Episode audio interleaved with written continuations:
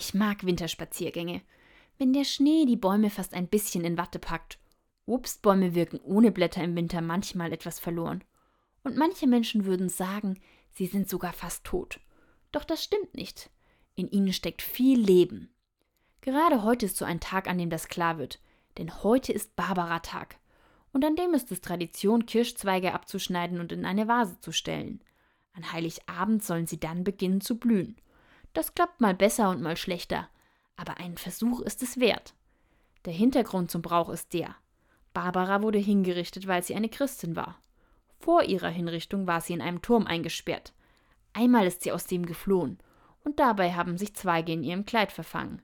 Sie hat sie gegossen, und sie haben am Tag ihrer Hinrichtung angefangen zu blühen. Der Barbara-Zweig hat ganz viel Symbolkraft.